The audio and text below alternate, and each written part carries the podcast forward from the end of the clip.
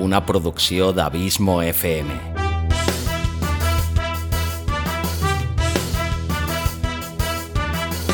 Vols gaudir del teu temps de lleure escoltant grans històries?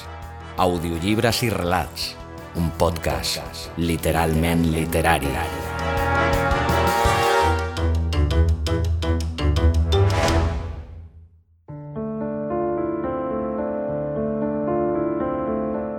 Hola, sóc en Xavi Villanueva i et dono la benvinguda a Audiollibres i Relats, el teu podcast literari de capçalera. O així ho espero. Si no em coneixes absolutament de res, el millor és que primer de tot em presenti. Com t'acabo de dir, sóc en Xavi Villanueva, el creador de la modesta xarxa de podcasting anomenada Abismo FM. Si en vols saber més, cerca la web abismofm.com Segur que trobes alguna cosa que t'agrada. Doncs allà, en tres mesos farà quatre anys, vaig iniciar un podcast anomenat Audiolibros i Relatos, que ha arribat ja als 105 capítols i que, per sort, cada vegada creix més. Fa poc va assolir la gens desdenyable xifra d'un milió de descàrregues. Alguns oients catalans d'aquest podcast m'havien comentat en més d'una ocasió que els agradaria que portés autors i textos en català, però sempre he sigut reticent, ja que la immensa majoria del públic d'aquest podcast són castellanoparlants, ja que una gran part de l'audiència prové de Sud-amèrica. Per això, he pensat que el millor seria crear un podcast germà, molt adient amb el títol del relat que avui et porto, però només amb relats en català. Per això avui neix aquest modest podcast, audiollibres i relats, amb la ferma intenció de difondre, recolzar i fer créixer la literatura en la llengua del meu país, que és Catalunya. En sóc ben conscient d'algunes carències o petits defectes que pugui tenir de pronunciació, alguna E oberta que la faig tancada o a l'inrevés, però si hi ha algú tan primmirat i torracollons com per a posar-hi pegues, que pensi que el que estic fent al cap i a la fi és defensant la nostra llengua comuna, aquesta en la que tots els accents i diferents formes de parlar-la són tan vàlids com qualsevol altra. Tant se val d'on venim i com parlem. L'important és defensar i potenciar la nostra estimada llengua i la nostra cultura. Espero que tot aquell que hi pugui trobar pegues valori molt més les meves ganes de fomentar el català que no pas el meu accent o si he pronunciat una S sonora amb total correcció. Dit això, que d'altra banda no penso tornar a repetir, et dic que l'autor que porto per a inaugurar aquest nou podcast és un dels més grans, respectats i traduïts dels autors catalans, l'incomparable Quim Monsó. Quim Monsó és un periodista i escriptor nascut a Barcelona l'any 1952. Ha publicat un bon nombre de novel·les, contes i recopilacions d'articles. Ha estat traduït a més de 20 idiomes i ha guanyat diversos premis literaris, entre els quals cal destacar el Premi Nacional de Literatura de la Generalitat de Catalunya i el Premi d'Honor de les Lletres Catalanes. Des de fa uns quants anys escriu un super recomanable article diari en el periòdic La Vanguardia. Si no coneixeu encara a Quim Monsó, m'alegrarà ser qui exerceixi de Cicerone i us ho presenti. El relat que avui et porto per inaugurar aquest nou podcast es titula El meu germà i està extret de la seva genial antologia de contes El millor dels mons, publicat l'any 2001. El meu germà és un text amb un equilibri exquisit entre fantasia i realitat que entronca amb l'escola hispanoamericana. És, al seu torn, una mostra molt palpable de l'irònic sentit de l'humor del qual sempre ha fet gala en Monsó. Els textos de l'autor solen ser molt crítics amb l'ésser humà i sol mostrar clarament l'absència de sentit comú. Aquest relat reflecteix també una clara burla de la por davant la mort i una severa crítica dirigida a l'estereotipada figura de la família. Un humor tan àcid, tan negre, tan surrealista i tan genial que han cimbellat a Monsó com un dels autors en llengua catalana més traduïts i respectats mundialment. Espero que t'agradi i recorda que si vols escoltar els següents capítols sense haver d'anar a buscar-los i descarregar-los cada cop, només has de cercar audiollibres i relats a qualsevol de les plataformes de podcasting, ja sigui Apple Podcast, Spotify, Evox, Google Podcast o la que sigui, o a la web de Abismo FM, o també al canal de YouTube de Abismo FM, o allà on vulguis. I sobretot, subscriure't. És totalment gratuït. Alguns dels capítols que publiqui faré la versió en castellà que publicaré a Audiolibros i Relatos, al qual et recomano molt també que et subscriguis si és que no ho estàs ja. Allà hi podràs trobar la versió en castellà d'aquest relat que estàs a punt d'escoltar. També vull dir-te que en següents capítols aquesta presentació serà bastant més curta, però avui havia de presentar-me i explicar mínimament el perquè de tot plegat amb relació a aquest podcast que avui comença la seva singladura. Espero poder seguir comptant amb tu en els següents capítols que arribaran amb normalitat el proper mes de setembre, ja que tot just ara començo les meves vacances. Si estàs en el mateix cas que jo, gaudeix a tope de les teves vacances i si no, que et sigui lleu el mes d'agost. En tots dos casos és un bon moment per, si no el coneixes, deixar-te seduir per audiolibros i relatos i descobrir la pila d'autors i relats que allà t'esperen, que ja són més de 100, i, sobretot, a gaudir de l'audioliteratura, ara en català. Ens escoltem al setembre. Llarga vida al podcasting i llarga vida a l'audioliteratura.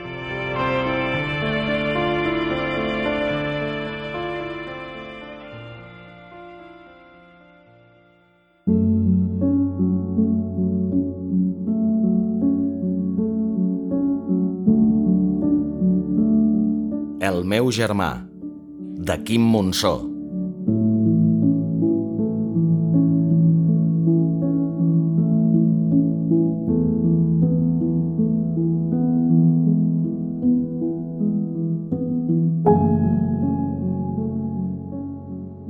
Un migdia de Nadal, en ple dinar i sense que cap malaltia o avís previ, ni que fos petit i discret, ens hagués permès sospitar cap problema de salut, el meu germà es va morir.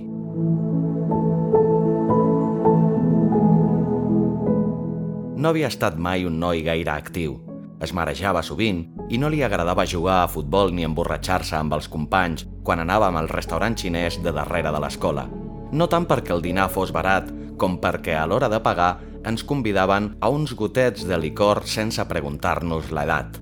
Però tampoc no era malaltís, aquella mena de noi que de seguida es veu que no acaba d'anar bé.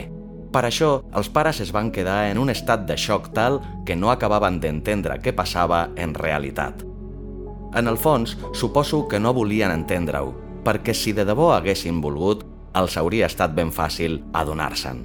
El Toni era ben mort, allà davant seu, i si no ho veien, era perquè potser no podien permetre-s'ho.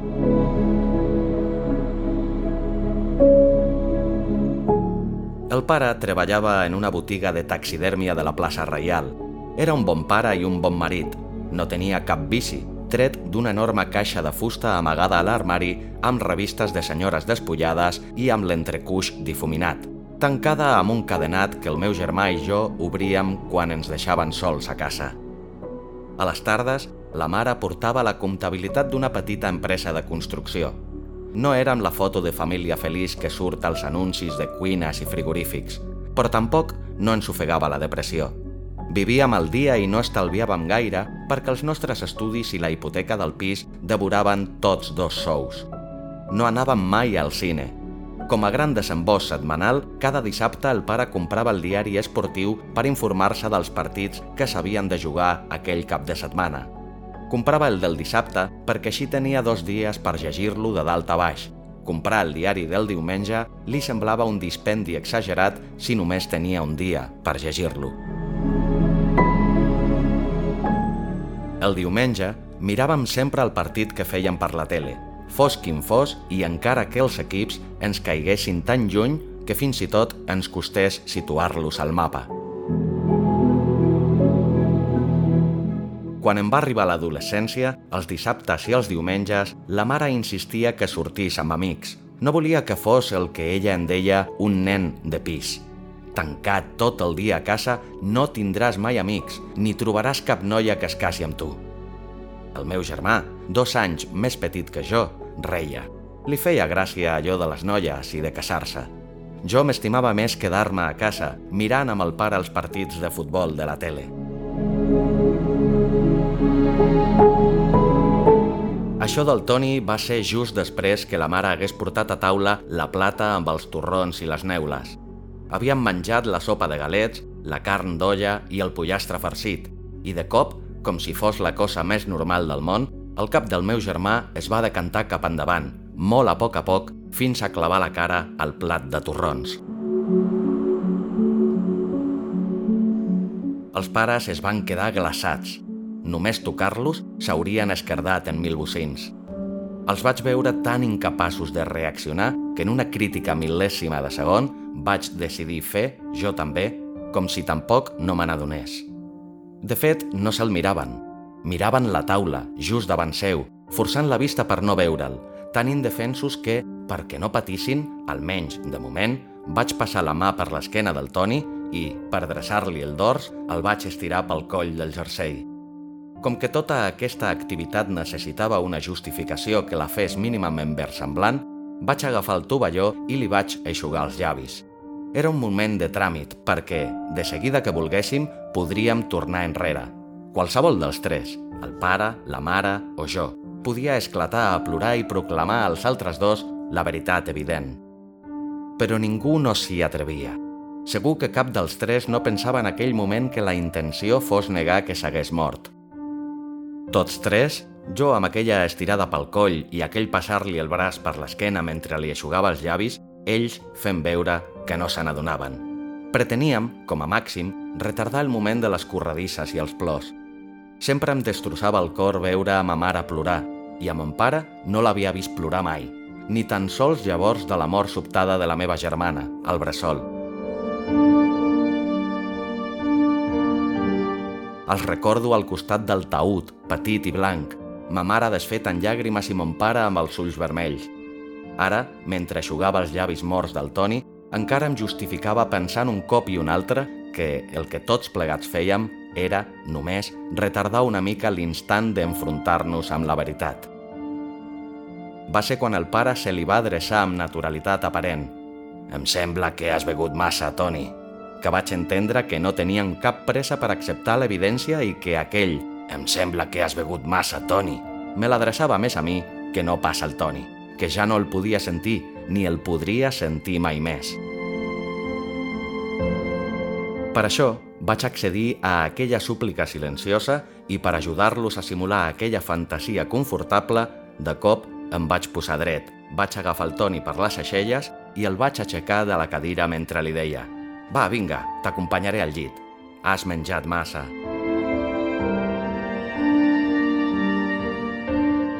Vaig canviar la recriminació del beure per la del menjar perquè vaig creure que, inconscientment i tot, els pares agrairien que no el titllés de borratxo en aquella última ocasió.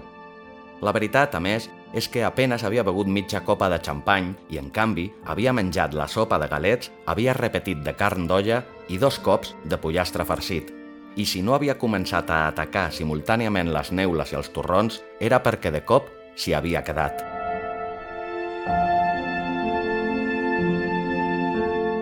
Amb el meu braç dret per darrere de la seva esquena, fins a la xella per on el subjectava, i el seu esquerre al voltant del meu coll, i subjectant-li la mà perquè no caigués, vaig dur-lo a l'habitació que compartíem.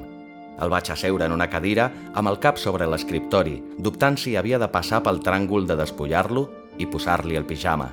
Però era evident que hi havia de passar si es tractava de simular amb una mica de coherència que tot continuava com si res. Si el ficava al llit vestit, no podríem aparentar que no havia passat res. M'hi vaig posar, doncs, amb tota la inexperiència de la primera vegada. Només qui ha vestit o despullat un mort sap com és de difícil, perquè tots i cada un dels membres coincideixen a tenir el que, amb tota lògica, se'n diu pes mort. I quan creus que per fi has ficat un braç per una màniga, tot el cos es decanta cap a l'altra banda i has de falcar-lo com sigui, amb el teu pit, la cama, l'esquena i continuar endavant, l'altra màniga, el camal dret, el camal esquerre... Vaig sortir de l'habitació suant. Al menjador m'esperaven els pares amb cara ansiosa, suplicant amb els ulls que encara no els desfés l'engany. S'ha dormit de seguida. vaig dir. Van respirar alleujats. Això és que he menjat massa, va dir la mare, excessivament tensa per improvisar una opinió nova. Hi ha begut massa, una ampolla de xampany, us heu begut entre tots dos. Era el pare qui exagerava. Si ara dorm, després es trobarà millor, va dir la mare. Però es despertarà a l'hora d'anar a dormir, aleshores no dormirà a la nit, es queixava el pare. I què? deia la mare. El cas és que dormi ara. Tancat a l'habitació, m'estava assegut al costat del meu germà i com que ell tenia els ulls tancats i el rostre serè, era com si encara pogués despertar-se en qualsevol moment i dir «Au, vinga, prou de broma. Us ho havíeu cregut, oi?» S'estava damunt del llit, amb el pijama de ratlles blavoses i els ulls oberts. Li vaig abaixar les parpelles. Ningú no dorm amb els ulls oberts. Tenia la pell freda. Pàl·lida? No gaire. A quarts de nou vaig considerar que ja n'hi havia prou d'estar allà amb ell. Total, per què? Vaig anar al menjador per anunciar que el Toni no soparia. La mare va alçar el dit com si jo en fos el culpable. Ja t'ho deia que havia menjat massa. No és només el que ha menjat. Una ampolla de xampany s'han begut entre tots dos deia el pare, obsessionat a prevenir-nos dels mals de l'alcohol que havien dut a la tomba el seu germà petit. M'hi vaig asseure i vaig menjar quatre talls de torrons, no tenia més gana. Després vaig tornar a l'habitació, vaig contemplar un instant el Toni, em vaig posar el pijama, em vaig ficar al llit i vaig començar a llegir. A quarts de dotze els pares van venir a dir-nos bona nit. Agafats de la mà i retallats en el rectangle de claror de la porta, no es decidien entrar.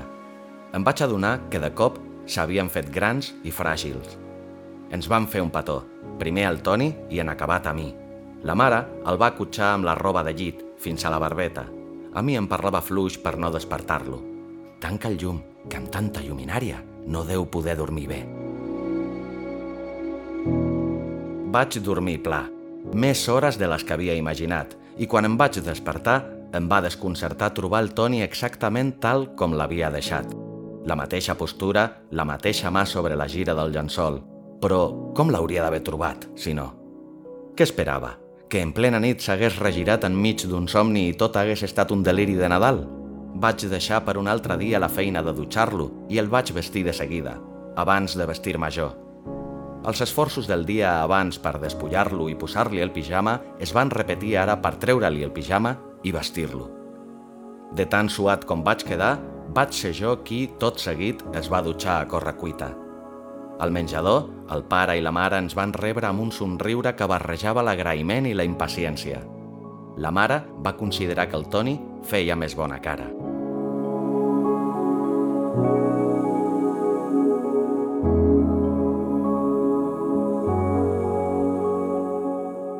Cada dia que passava el vestia i el desvestia amb més rapidesa i aviat feia que s'assegués a la cadira i s'aixequés amb una naturalitat acceptable i que fins i tot esbossés algun somriure o alcés irònicament la cella dreta.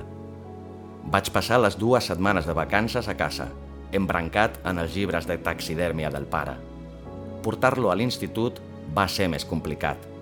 D'entrada, la dificultat de pujar-lo a l'autobús sense que caigués a cada moment i sense semblar que duia un borratxo. Cada dia que passava, però, me'n sortia més bé. Els dies pitjors eren aquells que no trobava seient lliure i l'havia d'aguantar tota l'estona, dissimuladament, amb el meu braç dret per darrere de la seva esquena, aferrant-lo per la xella i amb el seu braç esquerre al voltant del meu coll per, subjectant-li la mà esquerra, evitar que amb els revolts caigués. A l'institut, primer el portava a la seva classe i la seia al seu pupitre. Explicava que s'havia marejat i que de seguida estaria bé, i jo me n'anava cap a la meva classe. Si em feien preguntes, els parlava dels marejos que patia des de petit i que ara se li havien fet constants. Per fortuna, el Toni havia estat sempre un noi callat, que en tota la vida no havia aixecat mai el dit a classe per contestar cap pregunta. La massificació escolar hi feia la resta. Amb prop d'una cinquantena d'alumnes a cada aula, si s'és discret, és fàcil passar desapercebut. Un migdia vaig sortir de matemàtiques corrent per anar a recollir-lo i vaig trobar que no hi era. Un company que encara replegava els llibres en un pupitre a l'altra punta de l'aula em va dir que l'havien dut a la infermeria. me'l vaig trobar en una llitera. L'encarregat de la infermeria em va explicar que hauríem de trobar el perquè de tots aquells desmais. No fos cas que tingués anèmia. Li hauríeu de fer una analítica.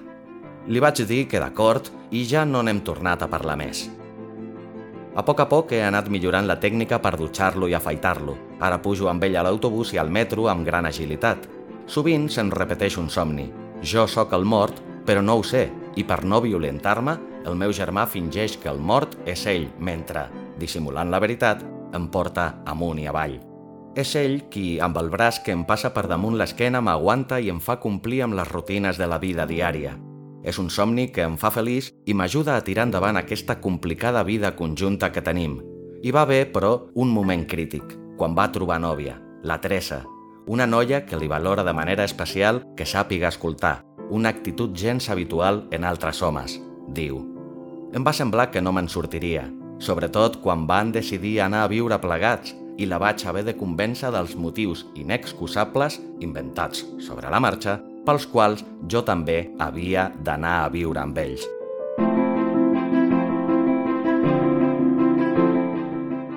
Sis anys més tard va morir la mare, i al cap de pocs mesos el pare, que sense ella es va desfer com un gelat al sol de l'agost. Vaig pensar que havent mort els pares, per fi havia arribat el moment de deixar de fingir, però hi dono voltes i voltes i sempre acabo per no veure-m'hi amb cor. En part perquè aquesta dedicació obsessiva al meu germà, aquest viure per persona interposada, m'ha estalviat tots aquests anys haver-me de relacionar gaire amb gent, haver de ser realment jo, i en part per la Teresa, que no sé si suportaria saber la veritat.